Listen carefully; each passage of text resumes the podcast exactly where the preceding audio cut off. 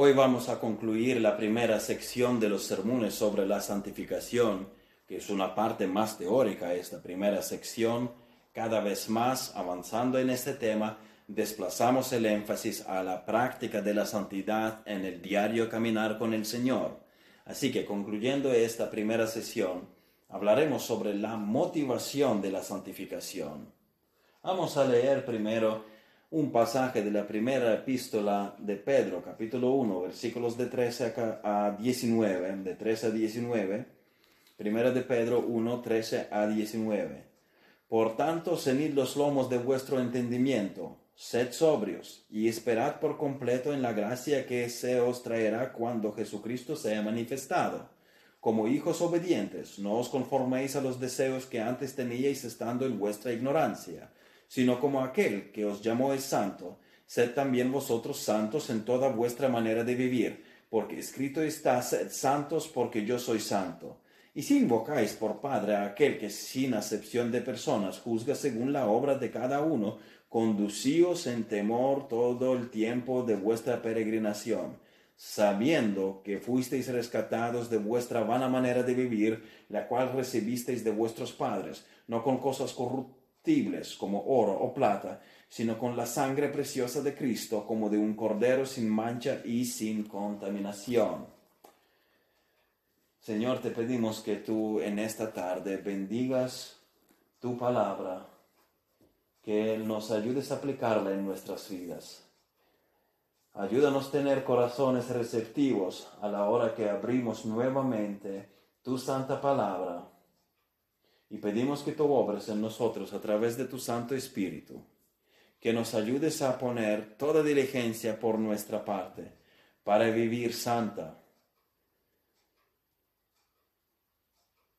transformándonos en tu santa imagen, reflejando tu gloria en nuestro diario caminar, y todo para tu gloria. En el nombre de Jesús te lo pido. Amén. Dios nos hace santos y nos llama a una vida santa. Necesitamos la repetición de este llamado. Necesitamos un recordatorio de esto. Necesitamos la motivación por esto. Por nuestra debilidad necesitamos que se nos repita y que se nos motive una y otra vez. Necesitamos amonestación, necesitamos corrección, necesitamos la explicación del por qué.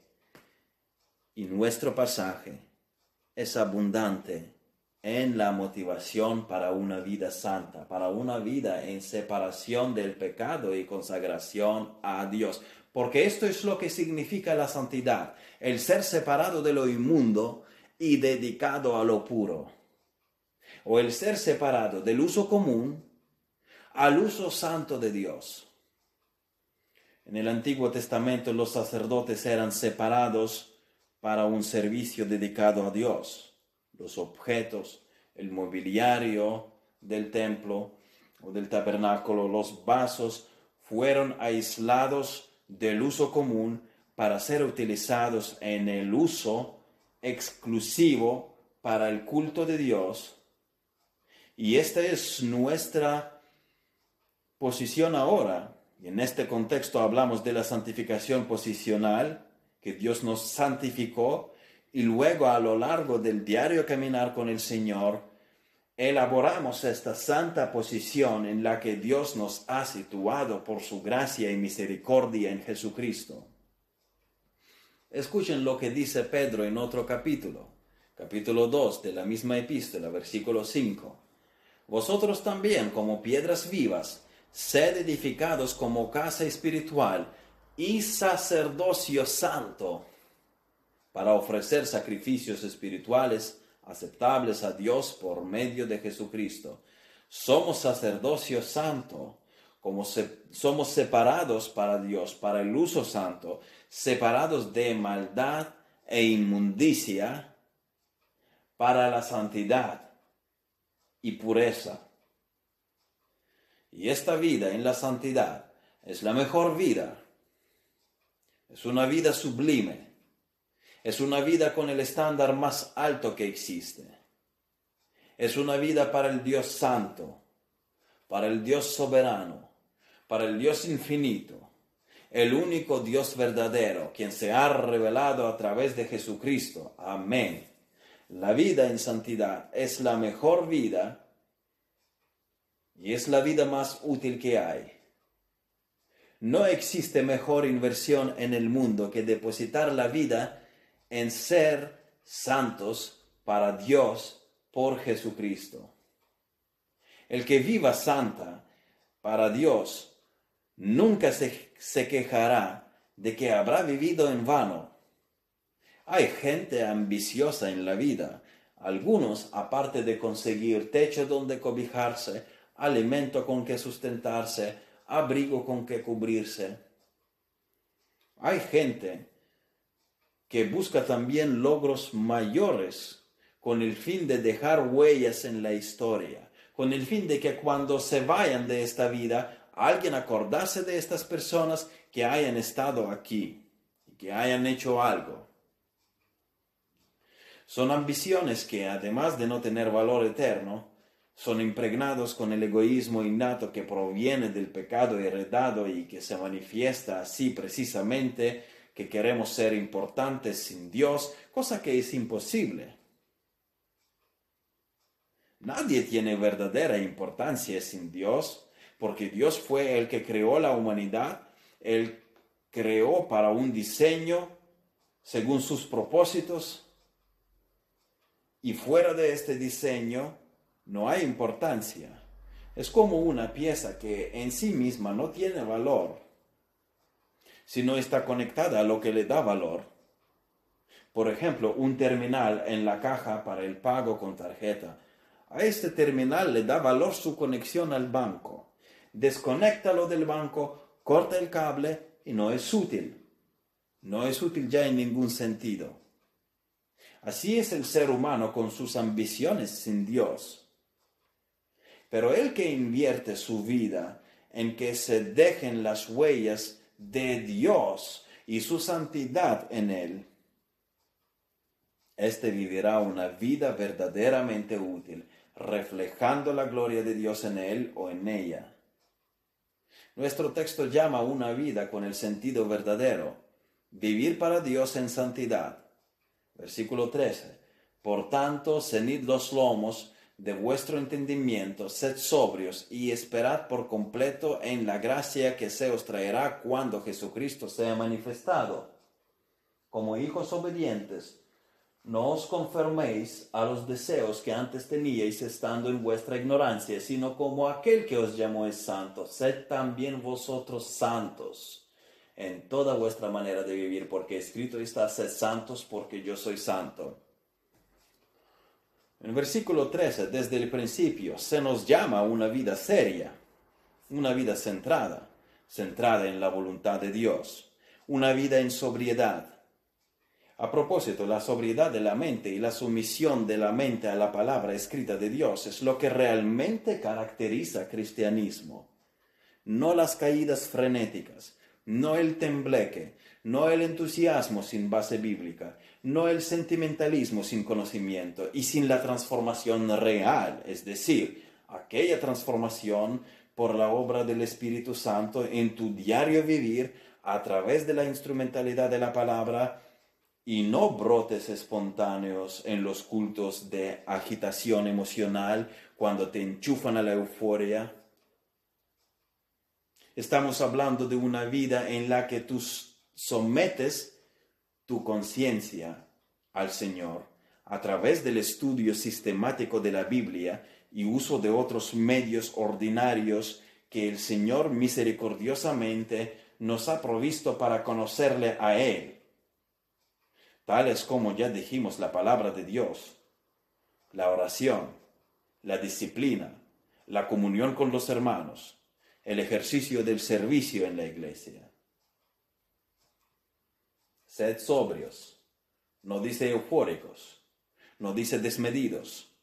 Cenid los lomos de vuestro entendimiento, no de emociones, elemento de nuestra personalidad que no suprimimos, no suprimimos las emociones, sino más bien las sujetamos a la autoridad de la palabra escrita de Dios, procurando así la integridad de nuestro carácter, que nuestra mente, nuestros afectos y nuestra voluntad, voluntad que es la suma de los dos anteriores de mente y afectos, voluntad reproduce lo que la mente y los afectos depositan en ella, que todos estos elementos estén bajo el control de la voluntad de Dios, expresada a través de su palabra escrita, que es la Biblia. En aquel tiempo, cuando Pedro escribió esta epístola, la gente solía cenirse para andar mejor, recoger la ropa para caminar cómoda y rápidamente. El ordenar nuestra mente conforme a la palabra de Dios nos hace efectivos para el Señor en nuestra andadura diaria con Él. Así es como andamos, así es como prosperamos, así es como avanzamos. Todos los pensamientos errantes, pensamientos vagos, pensamientos caóticos, desordenados, deben ser cenidos. La Biblia nos llama a tomar el control de nuestros pensamientos, tomar control de nuestra conciencia. Ordena tu mente, y nos especifica aquí, particularmente para qué, para la esperanza de la manifestación de la gracia de Dios en el regreso de Jesucristo. Espera el retorno de Jesús y vive dignamente. El pasaje, dijimos, es muy abundante en la motivación para la santidad. Aquí hay varios motivadores para vivir una vida en obediencia a los mandamientos de Dios. Vamos a considerar estos factores que nos motiven para una vida en santidad versículos 13 y 14. Nuestra primera motivación es la nueva naturaleza en nosotros. Fíjense en estos versículos. Por tanto, cenid los lomos de vuestro entendimiento, sed sobrios y esperad por completo en la gracia que se os traerá cuando Jesucristo sea manifestado. Y ahora atención. Como hijos obedientes, no os conforméis a los deseos que antes teníais estando en vuestra ignorancia. Antes teníamos deseos en nuestra ignorancia, cuando no conocíamos a Cristo y éramos enemigos de Dios. Vayamos por un instante a la epístola de Pablo a los Efesios capítulo 2, versículos de 1 a 3. Y Él os dio vida a vosotros cuando estabais muertos en vuestros delitos y pecados, en los cuales anduvisteis en otro tiempo. Estuvimos andando en nuestros delitos y pecados siguiendo la corriente de este mundo, no solamente nosotros, todo el mundo, todos los seres humanos que nacen en el mundo ya van en esta corriente, conforme el príncipe de la potestad del aire. Encima estábamos bajo el dominio de Satanás, el espíritu que ahora opera en los hijos de desobediencia. Cualquier persona que no conoce a Cristo, que no se somete a Cristo, es pertenece a este bloque de los hijos de desobediencia y nosotros estábamos en aquel campamento también, entre los cuales también todos nosotros vivimos en otro tiempo en los deseos de nuestra carne. Pablo dice, todos nosotros estuvimos allá, todos éramos hijos de desobediencia antes de haber conocido a Cristo. No hay excepción, dice Pablo, todos haciendo la voluntad de la carne y de los pensamientos, y éramos por naturaleza hijos de ira, lo mismo que los demás, lo mismo que todos, en otras palabras, tanto nosotros como aquellos que lo leen, como aquellos que no lo leen, todos anduvieron en estos deseos de la carne y han sido los hijos de desobediencia. Aquella era nuestra condición. Ahora somos salvos. Pedro escribió estas palabras después de haber puesto una base sólida de la doctrina de nuestra salvación en Jesucristo en versículos anteriores de este capítulo. Y la secuencia es muy importante aquí. Sin la salvación soberana y por gracia, es imposible una vida santa. Algo parecido Pablo hizo en la epístola a los romanos, en capítulo 12, si vamos también a la epístola a los romanos, capítulo 12, después de haber expuesto la doctrina de la salvación, del plan de Dios para la redención, en el capítulo 12, versículo 1, Pablo hace esta transición a la parte práctica de la epístola. Así que, hermanos, así que nos lleva a todo aquello que anteriormente fue dicho, pues puestas estas cosas que acabo de exponer, dado esto, hermanos, os ruego por las misericordias de Dios y nuevamente misericordias de Dios, acabo de hablar de ellas a lo largo de once capítulos, puestas todas las misericordias de Dios, que presentéis vuestros cuerpos en sacrificio vivo, santo, agradable a Dios, que es vuestro culto racional. Versículos anteriores, cuando finalizaba, final, se finaliza capítulo 11, versículo 33 nos dice, oh profundidad de las riquezas de la sabiduría y de la ciencia de Dios, cuán insondables son sus juicios e inescrutables sus caminos. La reflexión sobre Dios, sobre su gracia, sobre la salvación, sobre la obra de Dios en su pueblo, sobre el plan de la redención de Dios, la reflexión sobre los caminos de Dios produce en Pablo la admiración por la persona y la obra de Dios. Es lo que tiene que causar en nosotros la teología cuando la estudiamos. Cuando vayamos a la palabra de Dios, tenemos que estudiar la persona y la obra de Dios. Y esto nos lleva a la adoración. El estudio de la doctrina sobre Dios nos lleva a la adoración. Y lo mismo dice aquí, lo, mismo, el mismo patrón vemos aquí con apóstol Pedro. El mismo patrón vemos aquí en la epístola de apóstol Pedro. Él reflexiona primero sobre la salvación, sobre la persona de Jesucristo, sobre nuestra fe, nuestra herencia en el cielo. Y luego pasa a la parte práctica. Puestas estas cosas, vivamos para Dios entonces. Nuestro pasaje así empieza. Por tanto, o sea, dada todo esto, dada nuestra riqueza espiritual, dado nuestro conocimiento de Jesucristo, nuestro conocimiento de Dios a través del Señor Jesucristo, vivamos dignamente. Pedro empezó por la salvación y esto nos lleva a la vida santa. Sin la gracia de Dios, primeramente hay que hablar de la gracia de Dios. Sin la gracia de Dios no puede tan siquiera existir un deseo de una vida santa. Y ahora, después de haber puesto el fundamento, nuestra salvación, apóstol Pedro nos llama a una vida en santidad. La salvación no solo consiste en que se nos dio el perdón de pecados, que nuestros nombres fueron inscritos en el cielo, que el cielo está abierto para nosotros, pero también que en nosotros se ha plantado una vida nueva. De modo que si alguno está en Cristo, nueva criatura es, las cosas viejas pasaron, y aquí todas son hechas nuevas. 2 Corintios 5:17. Ahora tenemos una vida marcada por una nueva calidad, por la calidad espiritual. Ahora la obediencia está en nosotros. Ahora no somos hijos de desobediencia como antes. Los hijos de desobediencia son los no regenerados, nosotros somos nacidos de nuevo. Ahora la obediencia ya es un nuevo principio de nuestra vida. Ahora tenemos una nueva naturaleza marcada por todo nuevo. Tenemos nueva esperanza. Antes confiábamos en las obras de justicia, como dice Pablo a Tito, que hubiéramos hecho, las obras de justicia que hubiéramos hecho. Ahora es una esperanza viva. Ahora nuestra esperanza está en Jesucristo, en su sacrificio en la cruz, en su resurrección, en su retorno, en su reino. Nuestra esperanza no está en las obras, no está en otras personas. Las personas son falibles.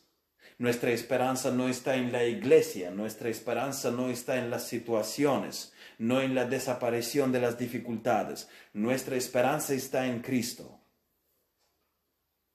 Nosotros sabemos que por la muerte y vida de Cristo tenemos entrada a los cielos, no por nuestra experiencia, sino por Cristo, que en Cristo tenemos esta herencia incorruptible, incontaminada e inmarcesible, y que es además reservada para nosotros en los cielos. nosotros tenemos esperanza nueva y también valores nuevos. Las cosas pecaminosas en las que nos deleitábamos antes ya son abominación para nosotros. Nosotros tenemos nuevo gozo del que Pedro habla en versículo 8, a quien amáis sin, sin haberle visto, en quien creyendo aunque ahora no lo veáis os alegráis con gozo inefable y glorioso. Sin haberle visto a Cristo todavía, ya gozamos con un gozo que no se puede explicar y además es un gozo glorioso. Es un gozo sublime con que los placeres del mundo no pueden competir. No van en comparación. El primer motivador para la vida santa, estamos diciendo, es nuestra nueva naturaleza.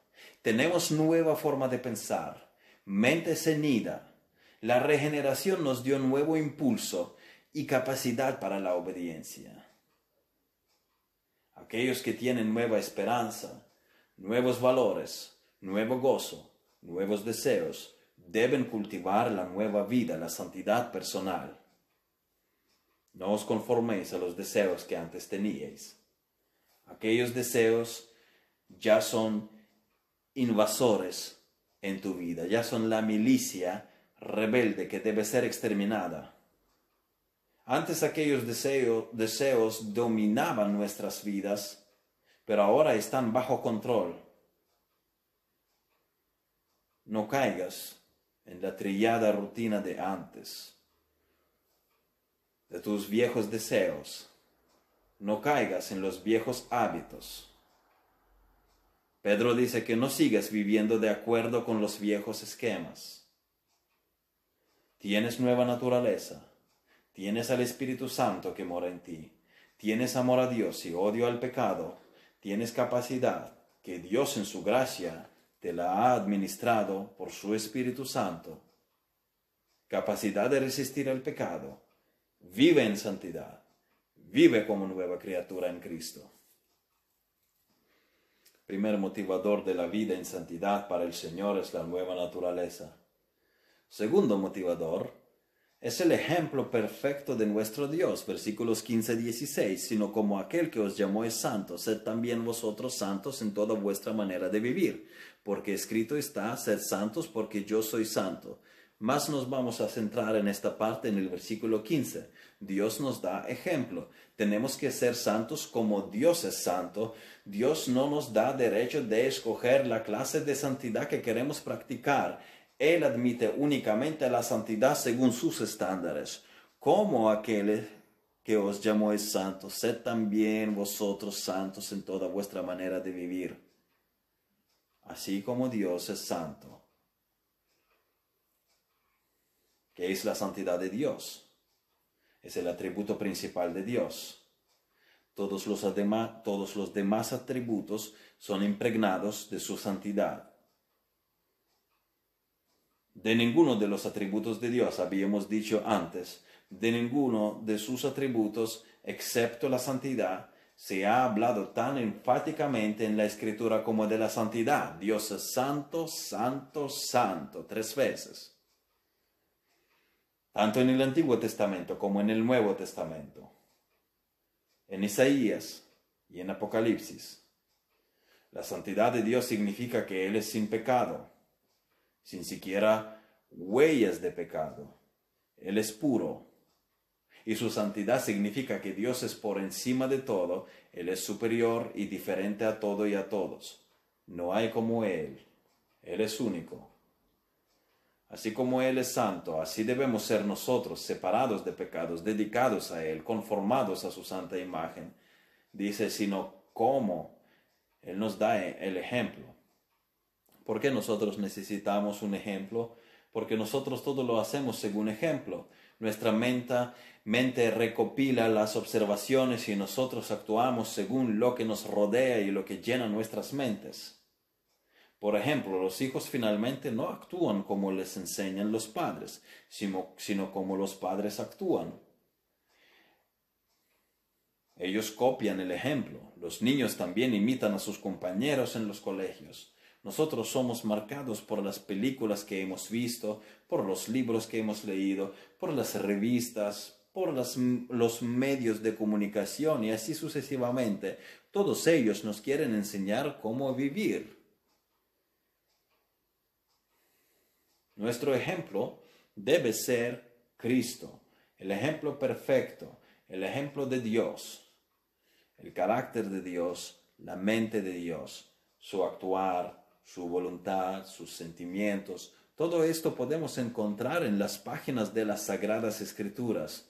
Aquello que necesitamos saber está reflejado en las Sagradas Escrituras. Nosotros podemos imitar su carácter, nosotros podemos imitar sus acciones, seguir su palabra, pero el ejemplo que más claramente nos habla del carácter de Dios es nuestro Señor Jesucristo. Los apóstoles hablan con la más alta admiración de Cristo después de haber estado con Él. Ellos lo veían con sus propios ojos. Miren primera de Juan, capítulo 1, versículos 1 y 2 lo que era desde el principio, lo que hemos oído, lo que hemos visto con nuestros ojos, lo que hemos contemplado y palparon nuestras manos tocante al verbo de vida, porque la vida fue manifestada y la hemos visto y testificamos y os anunciamos la vida eterna, la cual estaba con el Padre y se nos manifestó. Ellos, al estar cerca de Jesús, al haberlo contemplado, al haberlo estudiado, fueron impactados. Y dicen que no es un humano, no es un mero humano, es humano, pero es Dios. Es 100% humano, pero es 100% Dios, enseñamos.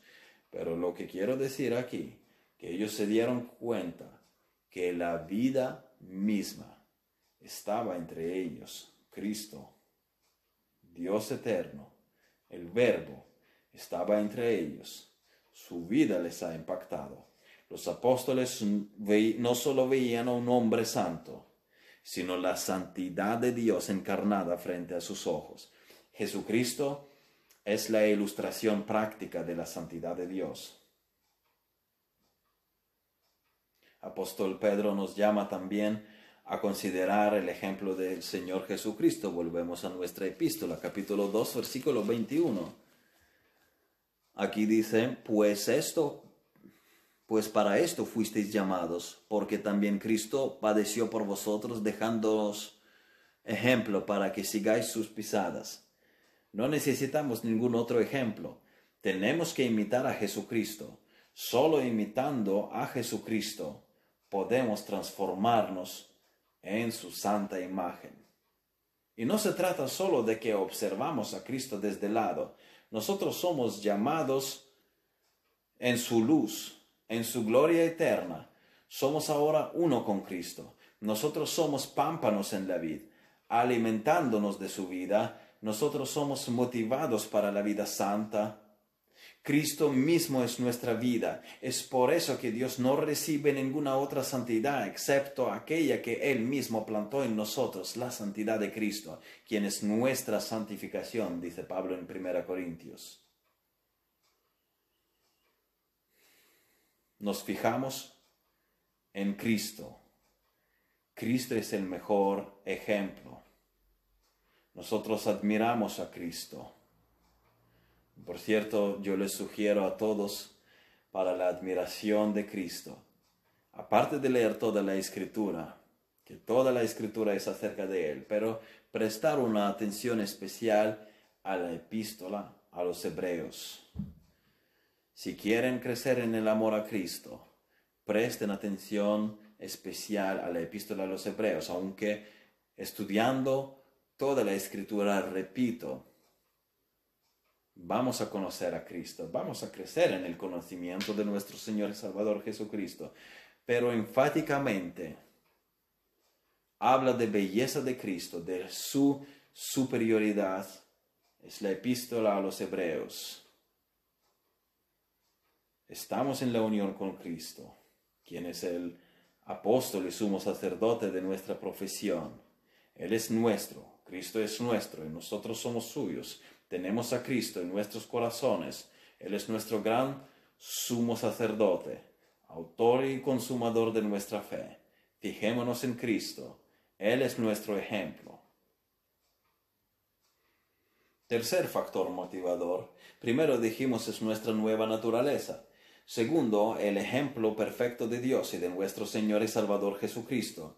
Tercero, la incambiable verdad acerca de la santidad de Dios. Su palabra nos motiva para la vida en la santidad. Versículo 16. Pedro motivando a los cristianos a caminar en la santidad como aquel que los llamó es santo, apela ahora en versículo 16 a las escrituras. Miren lo que él dice, porque escrito está, sed santos porque yo soy santo. Esta frase está en el libro Levítico en tres ocasiones. La verdad de nuestro santo e inmutable Dios es el fundamento de nuestra obediencia y santidad. Así está escrito, dice apóstol Pedro, la santidad es imposible sin actitud seria hacia la palabra de Dios. El llamado a la santidad no es un capricho de Pedro, no es presión exagerada del pastor de la iglesia. El llamado a la santidad se radica en el carácter de Dios, quien está detrás de todo lo que está escrito en la Biblia. Necesitas la palabra de Dios la revelación de Dios acerca de sí mismo. Una vida santa no es posible sin una interacción constante y personal con la palabra de Dios, sin el estudio continuo dedicado de la palabra de Dios. A través de la escritura conocemos a Dios. Indaga acerca de Él. Coge la Biblia Escudriña las escrituras diligentemente cada día con el fin de conocer la persona de Dios. Céntrate en Él, no en ti. Necesitas la Biblia para crecer. Necesitas la Biblia para conocer al Dios Santo. Cuarto factor de motivación en nuestra, en nuestra vida en santidad es nuestro Padre y juez imparcial. Versículo 17. Y si invocáis por Padre aquel que sin acepción de personas juzga según la obra de cada uno, conducíos en temor todo el tiempo de vuestra peregrinación. El Padre juzga sin acepción de personas, es decir, sin respetar a unos más que a otros justamente, sin parcialidad. Aquí hay temor, aquí hay reverencia. Dios es nuestro Padre, pero también es nuestro juez. No se puede enfatizar solo una parte de nuestra relación con Dios y minusvalorar la otra. Sin entender la paternidad de Dios, no podemos entender la vida de los hijos de Dios, no podemos entender las bendiciones espirituales que se nos ha dispensado en Cristo y los privilegios de formar parte de su familia, de pertenecer a la casa de Dios. No podemos entender esta vida sin entender nuestra relación con Dios de padre e hijos. Pero sin entender que Dios también es juez imparcial, no podemos ser buenos hijos. Dios es nuestro Padre y nuestro juez. Aquí no se trata del juicio venidero ni del tribunal de Cristo. Es acerca del juicio de Dios en la vida presente. Él nos conoce. Él sabe todo de nosotros. Si en la pantalla ahora se nos enseñase todo cuanto hemos pensado en la última semana, simplemente huiríamos todos por vergüenza y no nos quisiéramos ver más por mucho tiempo por vergüenza. Pero Él sabe nuestros pensamientos, Él realmente los sabe, sabe nuestras intenciones, sabe nuestra motivación. Y cuando es necesario, él, como nuestro Padre amoroso, nos castigo, nos castiga.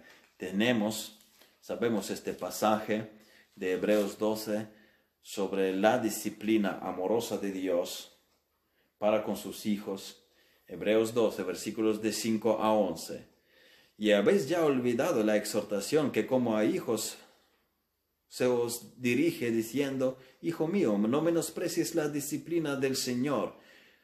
No menosprecies, no te quejes de ella. Y saca lecciones de ella cuando ves que Dios te está corrigiendo, que Dios te está disciplinando, pues aprende de ello.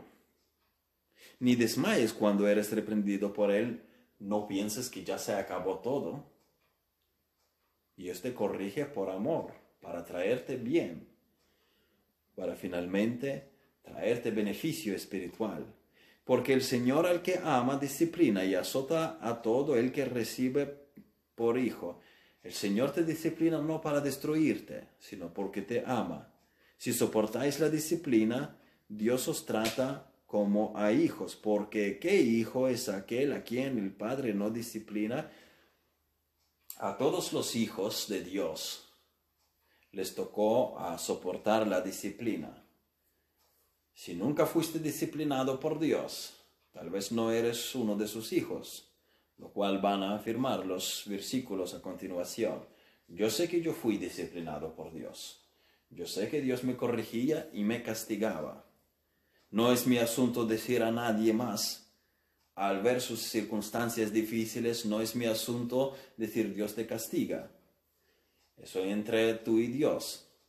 Pero yo sé que yo sí que experimenté la disciplina de Dios en mi vida. Versículo 8. Pero si se os deja sin disciplina, de la cual todos han sido participantes, miren, todos nosotros, todos los hijos de Dios son han tenido parte en la disciplina de Dios. Si alguien dice a mí nunca Dios me ha castigado y soy hijo o hija de Dios, mira, eres arrogante.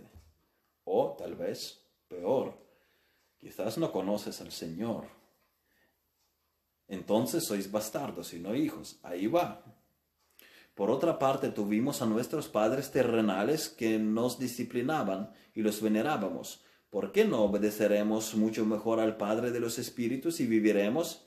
y aquellos ciertamente por pocos días nos disciplinaban como ellos les parecía, pero este para lo que nos, nos es provechoso, para que participemos de su santidad. Allí está, es para nuestra santificación, es para nuestro bien, es para el bien permanente, el castigo temporal.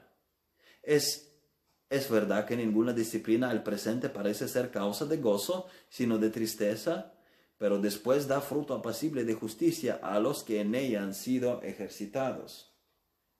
Este castigo temporal, la disciplina de Dios, es para nuestro bien, aunque sea dolorosa, pero es para nuestro bien, es para afirmarnos en nuestra relación de padre e hijos con Dios. No es para nuestra destrucción, es para nuestra santificación. Dios sabe todo y esto es un factor que nos sacude. Por eso dice que tenemos que conducir con temor todo el tiempo de nuestra peregrinación. Filipenses 2, versículos 12 y 13. Por tanto, amados míos, como siempre habéis obedecido, no como en mi presencia solamente, es decir, no ante mí, no ante la iglesia, no ante el apóstol en aquel entonces y ahora ante los pastores, ante otros hermanos, no haciendo teatro, haciéndolo mejor ante otros y disimulando pecados en privado. Al contrario, más esforzaos en privado, porque lo que sois en privado, eso es lo que realmente sois en la vida. Y justamente eso es lo que dice Pablo, dice, sino mucho más ahora en mi ausencia, mucho más esforzados cuando nadie os ve. No quiere decir que no se esfuercen cuando los vean, no, pero cuando nadie os mira, esforzaos. Ocupaos en vuestra salvación con temor y temblor, porque Dios es el que en vosotros produce así el querer como el hacer por su buena voluntad, con temor y temblor. Es la obra de Dios en ti. Él produce el querer tanto como el hacer. ¿No te causa esto santo temor? Esto no te lleva al temblor, el pensar en la obra santificadora de Dios en ti. El dedo de Dios ha tocado tu ser. Hay que vivir con temor, pero este temor no es destructivo, sino impregnado de amor, de obediencia al Padre. Y el quinto motivador es la libertad en Cristo.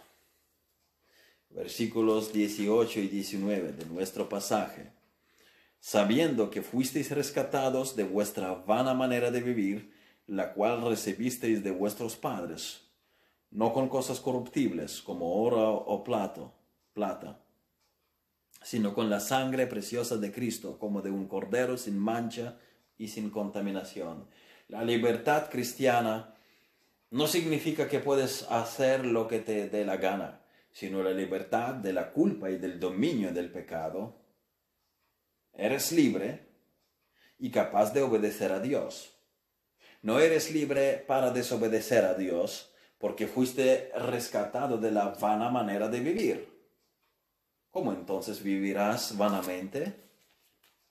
Vana quiere decir una vida que perece una vida que no sirve de nada, una vida insensata, una vida sin Dios y sin verdadero sentido, una vida en vano, uno no sabe, no sabe para qué vive, y una vida en pecado. Si fuiste rescatado de aquella vida, no puedes seguir compartiéndola toda ahora siendo rescatado. Romanos 6.2, porque los que hemos muerto al pecado, ¿cómo viviremos aún en él? Hemos sido rescatados de la vana manera de vivir y el cristiano goza en ello. El cristiano no dice, oh, ¿a dónde me han traído? ¿Para qué necesito esto? Me gusta el pecado. Me retienen en Cristo a la fuerza. No. El cristiano salta de gozo porque ha sido rescatado del dominio del pecado. Y este rescate, esta libertad, lo motiva a vivir santa. Dios nos ha rescatado del pecado y de la ignorancia espiritual para siempre. Ahora entendemos que cada deseo pecaminoso lleva al fango. Antes no lo entendíamos. Ahora, nuestros ojos están abiertos. Glorificamos a Dios por este rescate. Somos libres y podemos pensar para Cristo, podemos resistir el pecado, podemos obedecer a Dios. Y el precio de esta libertad es la sangre de Cristo. Es todo en Cristo y todo por Cristo. Y para Cristo, dice Pablo en Colosenses. Amén que la santidad de Dios se refleje en nuestras vidas. Demos gracias a Dios por ello en oración. Oremos. Señor, te damos gracias por este llamado tan alto, por habernos escogido, por habernos predestinado para ser hijos tuyos, por habernos redimido y rescatado de esta vana forma de vivir por habernos dado a tu, Espíritu Santo, por habernos sellado con tu Espíritu Santo, por haber transformado nuestras vidas y conocerte a ti, al único Dios verdadero y a tu Hijo Jesucristo. Oh, gracias Señor por tu gracia y misericordia. Gracias que nos has salvado del infierno, del pecado, del castigo eterno. Gracias que nos has colocado en los lugares celestiales. Gracias que nos has amado y que nosotros ya pregustamos estos gloriosos momentos de la comunión contigo. Nos veremos contigo en gloria. Estaremos contigo en gloria y te vamos a glorificar. Oh Señor, ayúdanos a vivir con todas las fuerzas Ayúdanos a aborrecer el pecado, cada vez más, separarnos cada vez más a ti, para tu uso santo, para ser tu pueblo santo en práctica, en nuestro diario andar, para dar así testimonio de ti, para reflejar tu gloria aquí en nuestro caminar en la tierra. Pedimos que tú nos fortalezcas, sin ti esto no podemos hacer. Oramos porque dependemos de ti, Señor. Esto es tu obra, no es nuestra obra. Pedimos que tú nos ayudes. En el nombre de Jesucristo te lo pido. Amén.